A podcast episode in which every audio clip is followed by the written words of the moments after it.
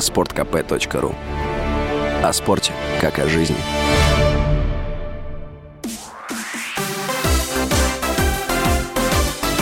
Новости спорта.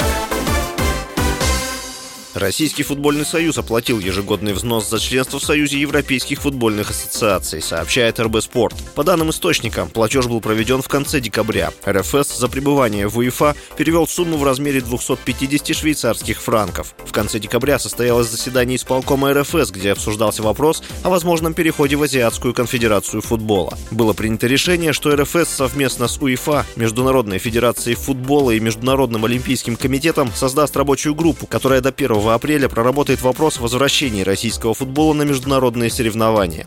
В прошлом году УЕФА и ФИФА отстранили российские сборные и клубы от участия в турнирах.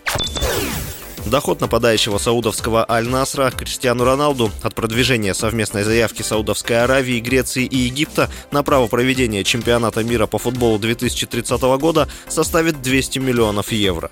Об этом сообщает АФП со ссылкой на источник. 37-летний Роналду пополнил состав Аль-Насра в конце декабря, заключив контракт на два года. Португалец пока еще не дебютировал в составе своей новой команды. В ноябре форвард расторг соглашение с английским Манчестер Юнайтед.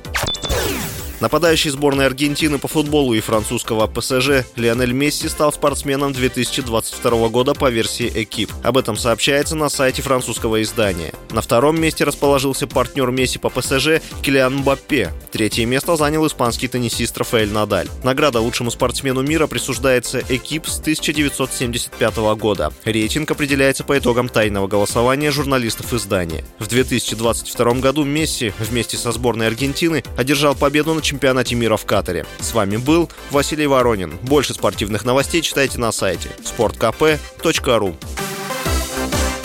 Новости спорта.